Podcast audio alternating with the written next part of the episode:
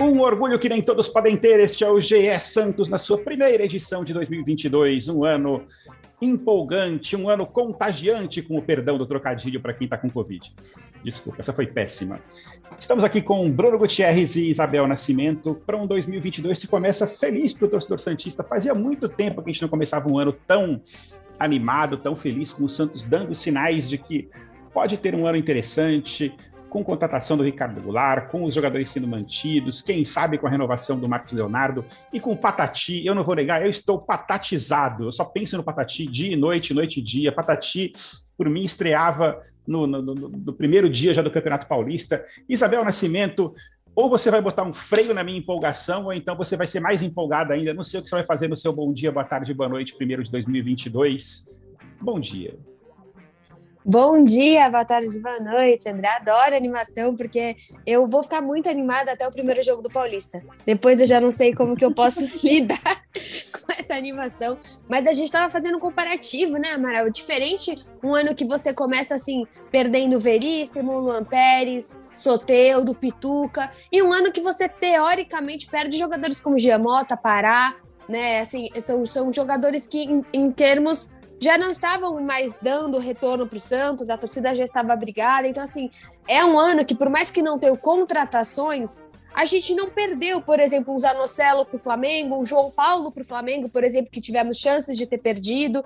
A gente minimamente conseguiu continuar com os nossos meninos, né? Vamos falar sobre Marcos Leonardo hoje, que é o pior aí dos casos que a gente ainda pode perder. E a contratação do Goulart, é, a gente ainda vai falar bastante, mas é muito importante para a marca Santos, vai além de futebol. Tem muita gente falando que é igual a Tardelli. Em questão de marca Santos, é muito diferente de Tardelli. Futebol eu espero que também seja. Mas acho que aí a gente vai passar aí por todos esses assuntos e nada é mais legal do que ter um jogador chamado Patati.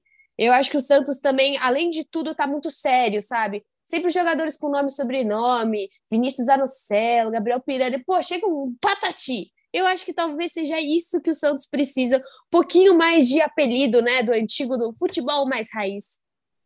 Muito bem, Bruno Gutierrez, animado com o começo do ano e um começo de ano animado também para quem é setorista, né? Porque o Santos, depois, a gente estava reclamando aqui no último podcast, que ainda foi em 2021, que nada acontecia, que não tinha nem aquela aquele, aquele rumor né, para a gente comentar aqui sobre jogadores, mas aí agora temos chegada do Ricardo Goulart, temos uma, um possível interesse em Maicon.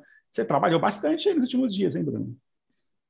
É, bom dia, boa tarde, André, Bel, todo mundo que ouve a nós no GE Podcasts. É, depois de um mês de dezembro meio morno, né? Não tinha ali nenhuma contratação, era pouca especulação. O Santos sempre nas sondagens, nas sondagens e nada avançava. Finalmente o Santos começou a se mexer né, na, na temporada. Teve ali a oficialização do Eduardo Bauerman, depois veio ali já uma busca mais incisiva pelo Natan, que acabou é, perdendo o jogador para Fluminense, e depois, é, na sequência, né, para não deixar a bola cair, o Santos vai atrás do Ricardo Goulart, oferece todo esse plano de, que envolve marketing, que não é só salário e tudo mais, para conseguir atrair o jogador é uma mudança e tanto, né?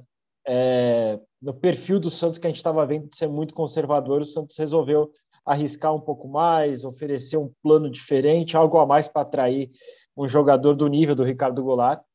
E é, é uma mudança que eu vejo como positiva, né? O Santos finalmente começa a mostrar ao que vem nessa temporada de 2022, né?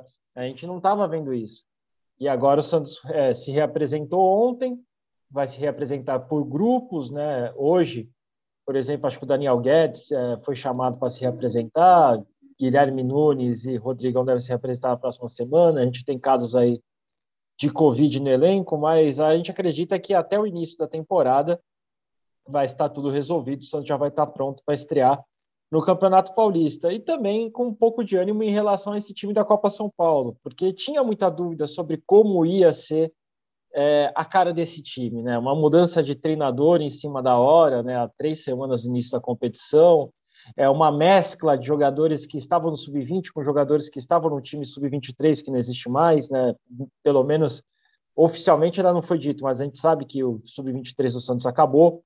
Então, jogadores como o Lucas Pires, o, o Ed Carlos, o Derek, o próprio Diógenes, que às vezes descia para ajudar o Sub-23, agora dentro do elenco Sub-20, e estão se ajeitando. O pessoal está entrosado, está mostrando um entrosamento legal.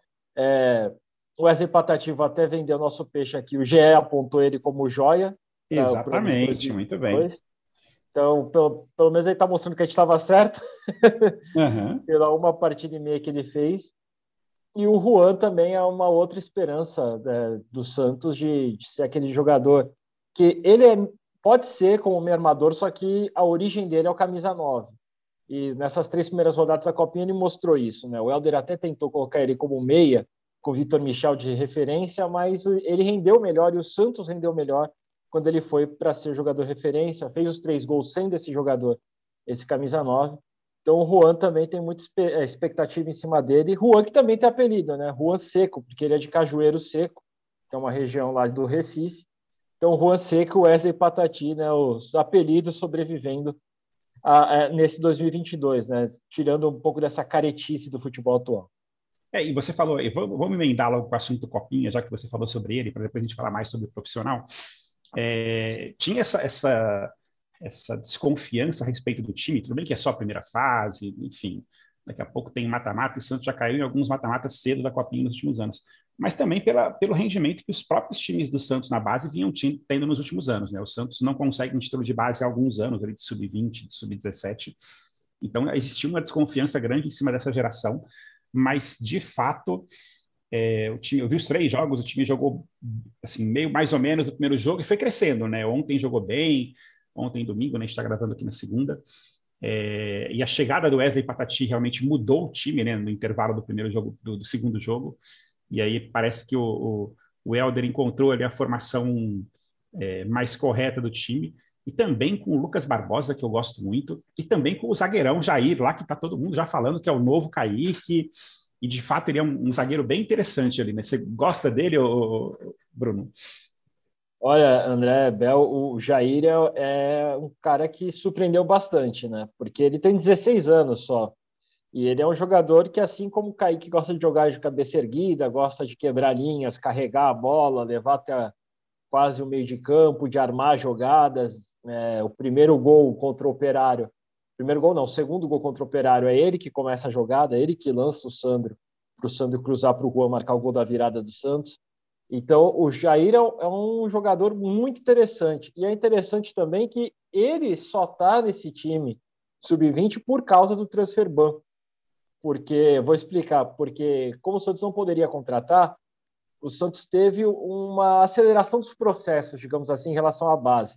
Então, teve muito jogador da base que subiu para profissional, daí, e isso é, fez um efeito cascata na base. Então, o Kaique subiu pro profissional e tinha que ter um, um zagueiro para sub-20. Esse zagueiro não tinha. Então você teve que puxar o, o Jair, porque não era só o Kaique, era o Kaique, era o Derek, era o Jonathan. Então eram uma série de zagueiros que estavam no sub-20 que foram puxados profissional e precisava de ter, ter jogadores dessa função no time sub-20. Então o, o Jair ele sobe nessa escada de, de precisar completar elenco para outra categoria.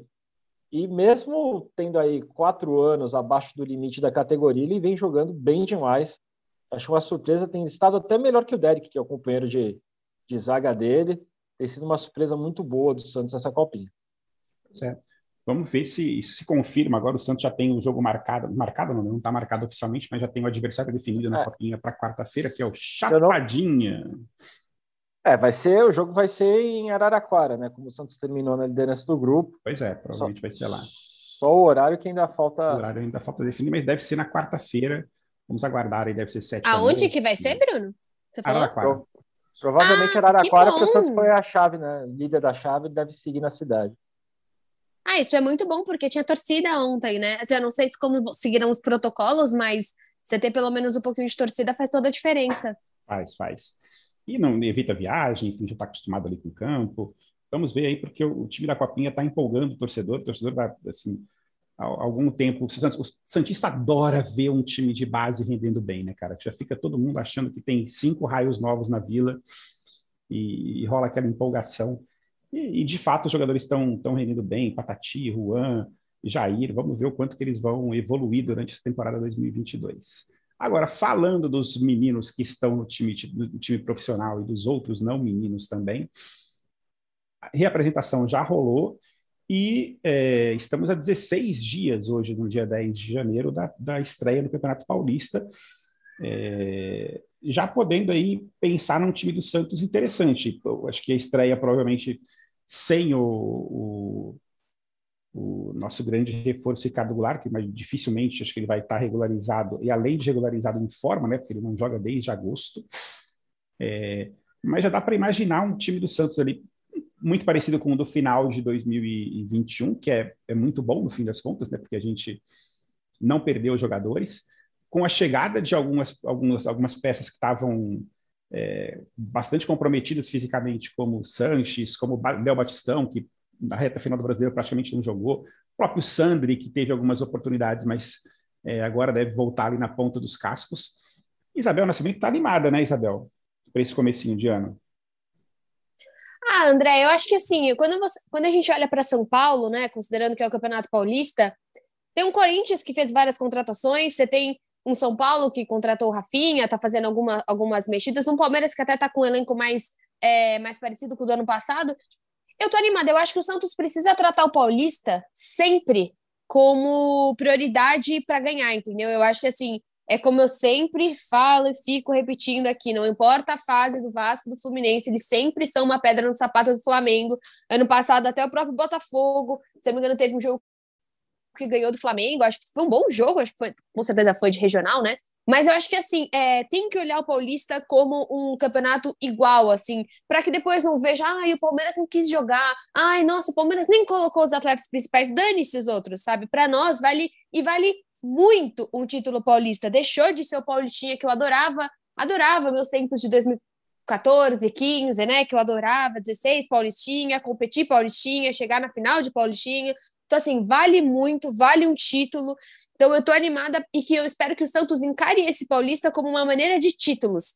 E não simplesmente como, ai, vamos tentar ver como esse time funciona. Porque, assim, é um time como estamos falando, tá basicamente igual ao do ano passado. A única mudança grande que a gente pode ter é a questão do Marcos Leonardo, porque jogar com o Batistão vai ser um outro estilo. E, enfim, porque se não for o Marcos Leonardo, você vai jogar com o Batistão ou o Batistão ou mesmo. O Juan Seco, né? Vai que o Juan Seco aí já sai. É, põe ele, põe o Bruno Marques. Apesar que o Bruno Marques tá, o empresário dele tá doidinho na Europa tá procurando proposta para ele. Mas eu acho que assim, é, eu tô mais animada porque é um Santos muito sólido, né? É um Santos que está se encontrando com o Edu Dracena, que é o que a gente questionou muito ano passado, né? Rueda vai muito bem administrativamente, esportivamente não. Então reformou, reformulou o departamento médico, o Edu Dracena que bancou Ricardo Goulart, né? Pegou as médias dele, falou: ó, além disso é isso, além do fator técnico, tem condicionamento ainda, por isso, por isso, por isso.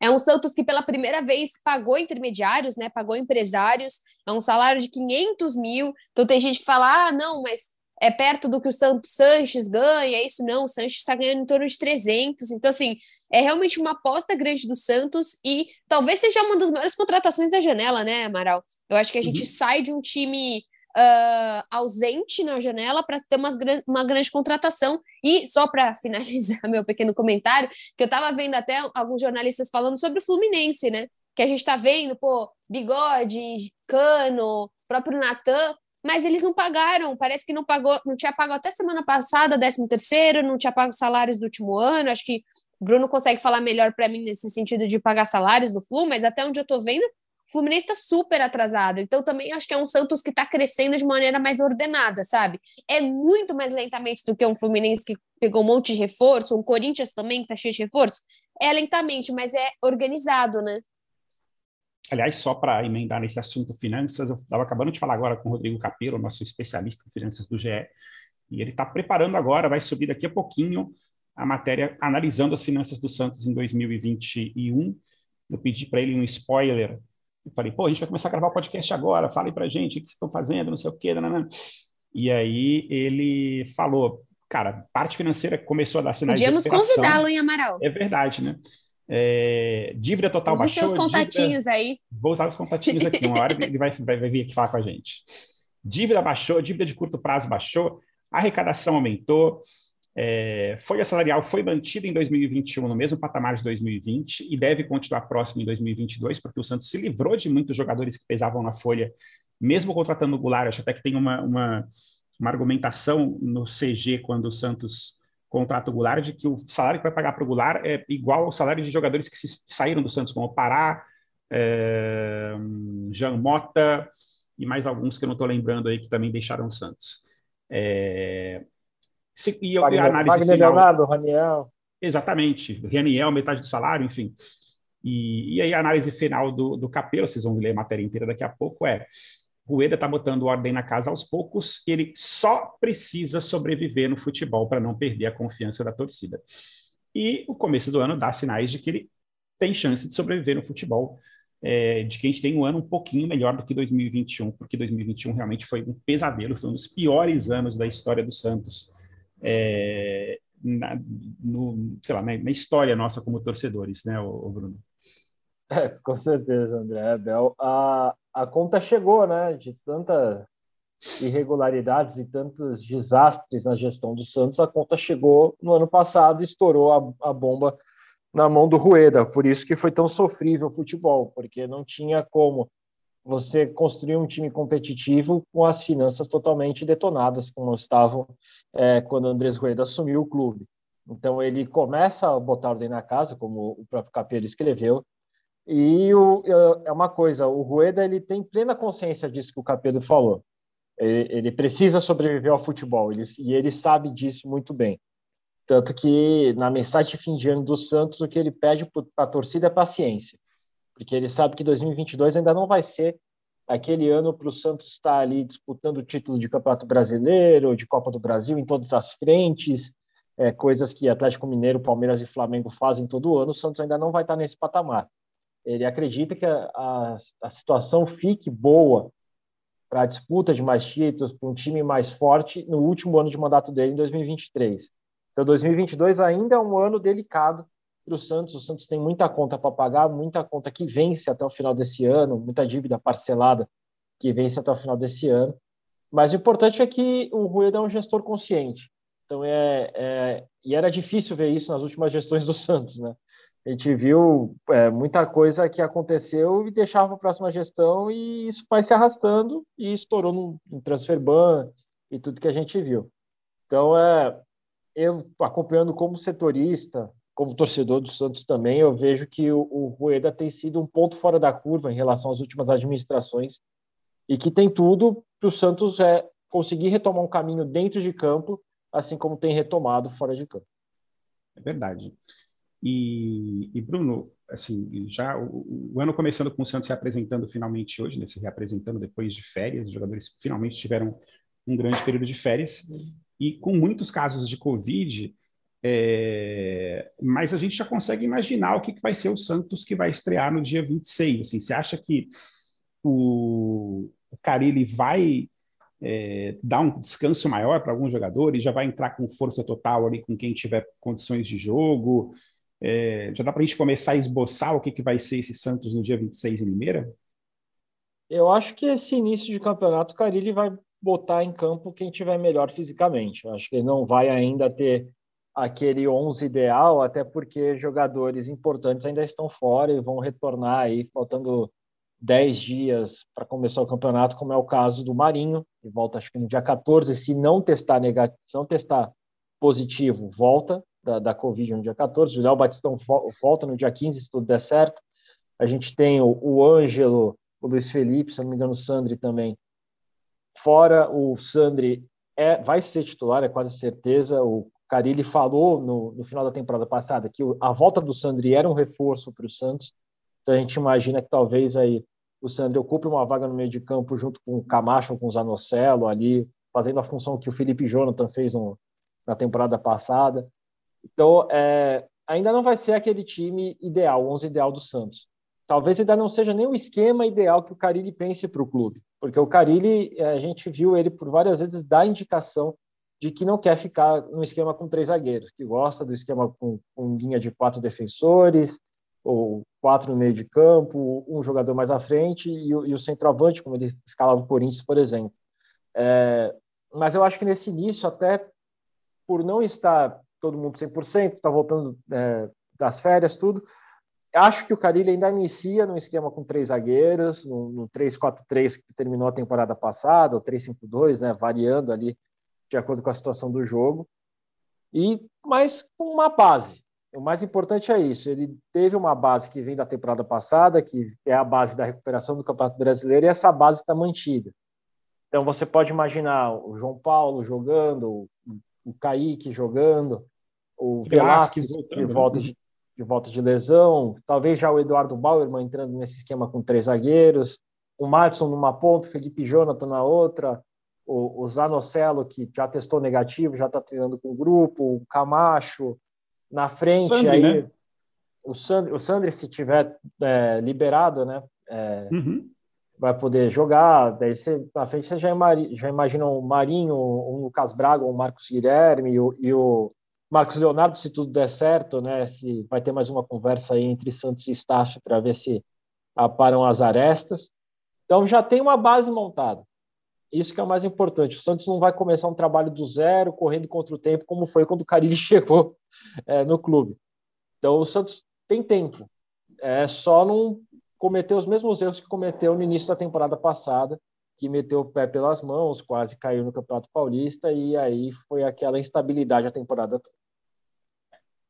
Agora, olhando essa escalação que você falou aqui, eu vou até repetir: João Paulo, Kaique, Velasquez, eh, Bauerman, Madison, talvez Santos, Anocelo e mais alguém no meio, então. Eh, e o Felipe Jonathan aí na frente, Marinho, Marcos Leonardo, eh, se, se puder jogar, ou Lucas Braga, Marcos Guilherme, enfim, algumas opções. É, acho que o, o que falta para o Santos aí, talvez, em contratações, pudesse ser a, parecem ser as, as, as, prioridades do Santos agora são laterais, né? Porque o Madison, é, a não ser que, que o que o Caribes fique realmente nesse esquema de três zagueiros a, temporada inteira, mas o, o Madison não é confiável o suficiente na defesa, e mesmo o Felipe Jonathan também, né? É, eles funcionaram nesse modelo mais aí de 3-5-2 ou 3-4-3 como alas, mas se tiver que jogar num, num, numa linha de quatro defensiva ali, Madison e Felipe Jonathan não funcionam tanto. E aí, e não tem reserva, né? Oi? E não, e tem, não reserva tem reserva em nenhum dos lados, que o Moraes foi liberado, vai acertar com o Juventude. Então, tá. só tem o Felipe Jonathan e só tem o Madison. É, tem o menino da, da base agora que está jogando na copinha na direita ali, o Sandro, parece bom jogador, mas só tem isso, né? E e, e o 9, né? Que acho que é também uma grande novela do Santos vai ser o 9, porque se o Marcos Leonardo não fica, também não temos um, um atacante ali goleador de ofício mesmo. E você vê movimentações para isso, o, o, Bruno? Olha, André, o, o, Santos movimentou no ataque né, em relação ao centroavante quando ele procurou o William, mas ficou só naquela procura, não avançou nada. E de atacante, o Santos não teve mais assim uma movimentação. Talvez o Ricardo Goulart possa jogar no ataque. O Ricardo Goulart foi centroavante, uhum. jogando no Guangzhou, é, jogando de segundo atacante, centroavante e meio campo. Então ele pode fazer as três funções ali, vamos imaginar numa linha reta, né? Do meio até o ataque. Talvez o Ricardo Goulart possa assumir essa, essa condição de, de nove, se preciso. Se bem que eu imagino ele mais como segundo atacante, jogando atrás do, do homem de referência. É, em relação às laterais, a gente escuta conversas, mas quando vai perguntar para o Santos, o Santos sempre nega. E realmente não, nenhuma delas se concretizou. A gente escutou aí, é, se não me engano, é Guilherme Guedes, um menino do Grêmio, mas também o Santos negou. A gente escutou sobre Matheus Bidu, do Guarani, os dois laterais esquerdos. Mas o Santos também negou qualquer tipo de interesse no, no Matheus Bidu. Então a gente vê é, esse, essa conversa de bastidor, né, de talvez ali o empresário tentando colocar o jogador no Santos, mas do lado do Santos sempre tem essa negativa. Sempre é não, não temos interesse, não foi procurado. Então, a gente não vê realmente o Santos, a gente sabe que tem essa preocupação. Conversei com o Dracena, o Dracena falou do problema da lateral direita, que seria preciso trazer um lateral direito. Acho que o Santos até antecipa o retorno do, do Daniel Guedes desse sentido, porque não tem um reserva para o Martinson para começar a temporada. Daniel Guedes tem contrato só até junho mas é um lateral direito, é um cara mais experiente, então pode ser, talvez, desse primeiro semestre ali, uma sombra para o Madison. Né? Talvez ele ganhe aí uma última chance de permanecer no Santos. Mas o Santos não tem se movimentado muito no mercado nesse sentido, pelo menos os nomes não têm aparecido. Né? Se tem se movimentado, tem sido muito sob sigilo, não tem vazado nada de dentro do clube. Outra posição, André, que você não chegou a citar, mas que creio que o Carille queira ir atrás, é de um primeiro volante. Uhum. Porque hoje você tem o Vinícius Balieiro, que faz uma função de primeiro volante, e só. Você pode improvisar o Camacho ali na função, você pode improvisar até o Sandri naquela função, só que não é, não é a deles, né? Então, e talvez o primeiro volante que o, o Carilli já havia é, questionado quando chegou ao clube, mas nenhum dos nomes apresentados naquela época interessou. Talvez o primeiro volante também seja aí um dos pontos que o Carilli peça para o, o Edu Draceni atrás e mapear o mercado. E você, Isabel, você nos seus sonhos aí, você queria quem chegasse? Não? Nos seus sonhos você queria que fosse o Cristiano Ronaldo, Messi. Então vamos, vamos para um os seus sonhos reais. Neymar ia bem, eu acho, cara. Eu acho que vendia a camisa, bem, hein? Né? Cara, eu acho que vendia bem... uma outra camisa. Eu, uma outra, assim, eu acho que bem tranquilo. Neymar é... podia ser contratado e comprar cara, o queria... Santos ao mesmo tempo, né? Podia fazer as duas coisas. Nossa, Juro, ele podia comprar meu canal também, comprar minha família, o que ele quiser, assim, eu tô disposta. Mas eu acho que, assim, eu penso, seria muito legal de ver alguém, tipo, Soteudo de volta, sabe? Estão falando que acabou o contrato dele lá no Canadá, não sei como que tá nesse momento. Mas é claro que acho que um jogador desse seria muito bom. Uma volta que a gente não tá falando de alguém que jogou em 2010, sabe? Um abraço pro Gil Frida.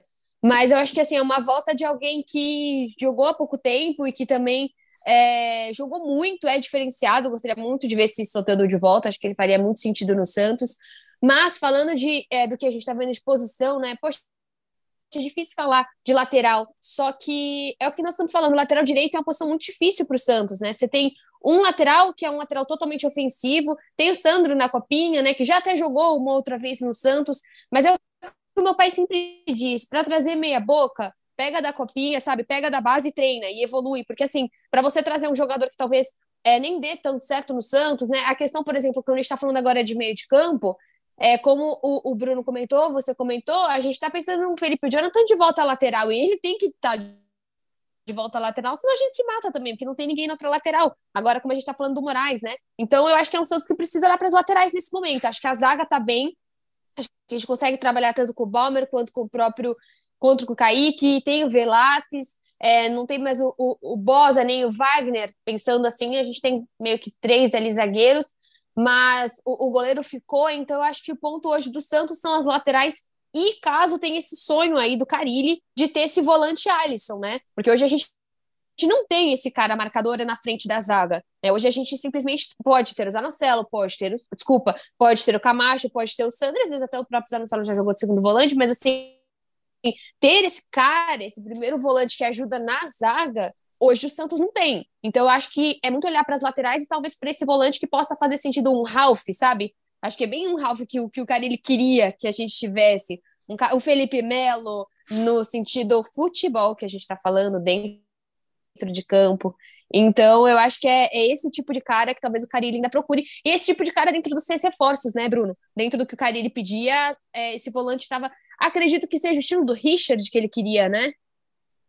Seria, seria no estilo do Richard, já que o Richard, o Corinthians não queria é, reforçar um rival, e o Corinthians fez um esquema ali com o Foi Ceará. Foi pro Ceará, né? É. É, que ele, ele rescinde o contrato com o jogador, mas ainda mantém uma porcentagem dos direitos econômicos. Então, o Corinthians se resguardou o jogador foi para o Ceará, mas se o Ceará vendeu o Richard de uma porcentagem pertence ao Corinthians.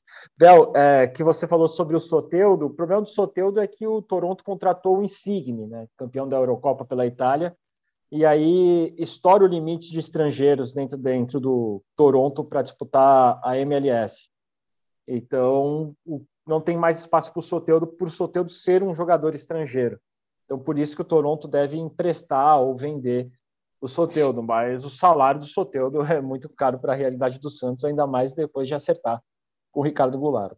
Cara, Soteudo seria, para mim, o Soteudo, assim, eu vou voltar para o meu estágio santista pessimista. O Soteudo, eu só quero que ele não vá jogar num rival. Se ele continuar no Canadá, eu fico feliz, porque eu acho muito difícil o Santos contratar. É, é um, um jogador ali que tem um salário muito alto, enfim, que tem um passe preso ali ao, ao, ao, time do Canadá. Então, não sei o que eles talvez um empréstimo. É... Agora, uma, uma coisa também que, que eu continuo pensando, e, e 2022 é o último ano de contrato dele, né? É o Marinho, o caso do Marinho. É, muita gente falou que o Inter poderia vir para cima do Marinho com um pouco mais de força depois que perdeu o Nicão. É, e, é eu vi isso também. Que que e a saída do Marinho, a saída do Marinho abriria um espaço também de salário, né? Porque o Marinho tem um salário mais alto e o Santos poderia buscar, assim, pensando tipo sai Marinho vem Soteudo, é um pensamento meio meio meio escroto, né? Mas enfim, mas quem sabe uma, uma, uma mudança dessa. Nunca mais vão jogar juntos. Nunca Chega mais... outros. Pois é. Eu acho que eu, eu queria que pelo menos é, o Ricardo Goulart, Ricardo parece muito íntimo, tá vendo como hoje a gente precisa de nome e sobrenome, senão parece que eu tô falando do meu tio. É, uhum. Eu acho que hoje, quando você pensa num Ricardo Goulart chegando, até que anime o próprio Marinho, né? Falei com algumas pessoas, as pessoas não concordam comigo. Acho que o Marinho, sei lá, vai se sentir um pouco é, diminuído, porque ele não vai mais ser o craque, né? Mas ao mesmo tempo é bom não ser o craque, você não tem todo o peso de ser o craque. Você né? pode ser só o Marinho. É, então, um eu queria muito que o Marinho né? ficasse, assim. É, eu gostaria muito que ele ficasse, ele é muito importante para o Santos nesse momento. Ele já, eu sei que jogar pelo Inter, hoje você tem a Libertadores, né? Você tem um, um time mais competitivo, vai reencontrar o Yuri Alberto. Mas não sei, eu acho que seria importante continuar com o Marinho, sim. Mas é, é isso, que Marinho, né, que a gente vai ver. e o Inter nem tá na Libertadores, não, né? O Inter tá na, na Sul-Americana, tipo a gente. Então, não... O Inter, o Inter não, não pegou nem na pré? Então falei besteira, desculpa. Achei que tivesse que o Inter tivesse pegou a pré. A última vaga foi do, do América Mineiro, não foi isso?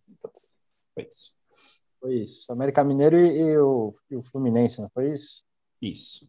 É, mas é, enfim. Então é, é meio que a mesma coisa, não tem, não tem. Falam do Natan, né? Que o Natan preferiu também o Fluminense por conta da Libertadores, sei lá o quê. É, acaba é, sendo Nathan, uma mudança, né? Bem sincero, se eu fosse o Natan, eu escolheria o Fluminense também, em vez do Santos. Assim, pra, pra, principalmente pela vitrine da Libertadores e porque o Fluminense está com um time mais armado. Enfim, tem jovens bons ali, tem um time mais acertadinho para jogar do que o Santos, que está em processo de reconstrução e vai ter que jogar campeonatos menos badalados. Mas, enfim, é, teremos aí algum, algum mais. Mas a chance dias. de receber salário é maior no Santos, pelo menos. Né? É, talvez. Vamos ver.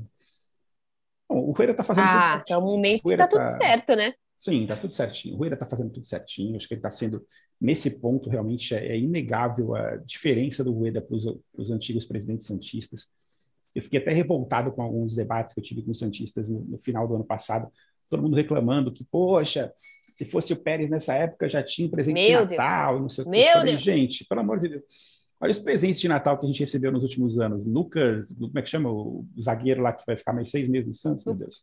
Kleber, Reis. Lucas? Kleber Reis, ah, tá. presente de Natal. Ah, o Venuto, Leandro Damião, presente né, o próximo. Natal. Pois é, não dá. O Venuto já era, coitadinho. Já, já tá no Guarani. Tá? Pois é, Venuto já foi. Mas, enfim, a gente tem um começo de ano animador, é, ou pelo menos assim, sem, sem notícias ruins para o torcedor Santista torcendo muito para que Marcos Leonardo renove, porque seria realmente o fim do pacote ali de renovações de, de, de garotos ali da base do Santos. Seria incrível ele renovar e ficar pelo menos mais uma temporada aqui no Santos e gerar algum dinheiro para o Santos no final dessa temporada. Seria muito bom. É, e aí a gente tem um 2022 um pouco mais tranquilo e comemorando mais vitórias, porque o ano passado foi uma tristeza fazer esse podcast, pelo amor de Deus. Ainda bem que a Bel é animada e, e, faz a gente ficar feliz, porque senão ia ser só Santos da depressão aqui. Mas enfim, é isso, galera. É... Os, as considerações finais de vocês dois e a gente encerra mais um programa. Você ouve o podcast do GE Santos em todas as plataformas e você pode ativar aí para receber notificações de quando aparecer um podcast novo. Pai que o Santos faz uma contratação incrível e durante a semana a gente vai estar aqui de volta. E não, não esqueçam, daqui a pouco tem matéria do Capelo no GE. Analisando... Chama ele aqui, faz vamos um, faz chamar um, o Capelo, vamos intimida chamar o ele, chama ele, queremos você, venha cá. Vamos chamar o Capelo para falar sobre o Santos na próxima edição. É... Bel, suas palavras finais. Bom, estou muito feliz de estar de volta aqui em 2022. Espero que todos que estejam ouvindo estejam bem, com saúde, ou se não, se recuperando aí, para todos realmente é, a gente começar, efetivamente começar 2022 eu tô animada com essa solidez do nosso Santos Futebol Clube, acho que podemos falar assim. A gente não espera muita coisa, mas eu acho que no, no ano passado a gente não esperava, na verdade, ano passado a gente esperava o, o péssimo, né? A gente poderia ter o transfer ban, a gente estava só esperando quem que ia embora, né? Era Veríssimo, era Lopérez, é Soteudo, é Pituca, depois foi Cado Jorge. Eu acho que a gente estava esperando o time desmoronar, sabe? Nesse momento a gente não acha, a gente não vê talvez a saída do Marinho, mas também é um jogador que não foi tão importante ano passado. Então eu acho que assim, a base do Santos para esse ano tá mais sólida. O que a gente tem para esse ano tá mais sólido. O Dracena tá fazendo um bom trabalho, o Rueda também. E a torcer para a Copinha, a Copinha é muito divertido porque por mais que a gente torça muito, tem aquele quesinho de ser o mais leve, né? Eu não, assim, eu não, não é aquele sentimento todo, a gente consegue ver a copinha mais, putz, interessante, perdeu, mas tem que tal jogada, esse cara fez uma falta legal, é, bateu uma falta, esse goleiro é tal. Então, acho que tem esse olhar mais leve para o futebol, que a gente sabe que a partir do dia 26 ele vai morrer, nada ficará mais leve, as tensões vão crescer e a gente vai querer. Espero que a gente continue querendo assistir o Santos. Mas é isso, feliz de estar de volta aqui com vocês. E semana que vem, aí, tomara que a gente consiga trazer o Capelo para que ele. Ele vai ficar sozinho, tá? Só num podcast ele vai falar dívida por dívida do Santos, já comi com ele. Então são 45 minutos que ele vai falar linha após linha do que o Santos está devendo. Mas acredito que outros podcasts que ele vai participar, ele vai demorar mais. Assim espero. É isso. Ó, agora só uma coisa. Você falou que você assiste a Copinha tranquilo. Eu não assisto a Copinha tranquilo, não, tá? Eu assisto a Copinha pensando ali como se fosse do jogo da Libertadores. Nossa, não. Eu assisto muito mais vendo a posição do cara, como ele joga, como ele, como ele consegue bater a pau, como ele desma, desarma. Não, não. Eu consigo ver a copinha um pouquinho mais com o coração um pouco menos tenso. Pá. Ah, igual o final da Libertadores, tá louco. Ah, Maria, nossa senhora. Até me veio um filme na cabeça. Pois é. E Bruno Gutierrez, você encerra o programa hoje, Bruno. Até é deixei ele falar hoje, hein, Amaral? Fechou, foi impressionante. foi impressionante. é, é, é, uma honra, então, encerrar a, a edição de hoje do, do podcast do Santos. Ah, para esse ano, eu só espero aí notícias boas para todos nós, especialmente para o Santos, que é o clube que nós acompanhamos de perto, e com a esperança que este ano será de bem menos sustos do que foi na última temporada e com a certeza que o Santos parece estar caminhando no, numa direção correta para um 2022 mais tranquilo. É isso, obrigado e até a semana que vem, ou em qualquer, a qualquer momento, em uma edição super extraordinária. Abraços. Pelé,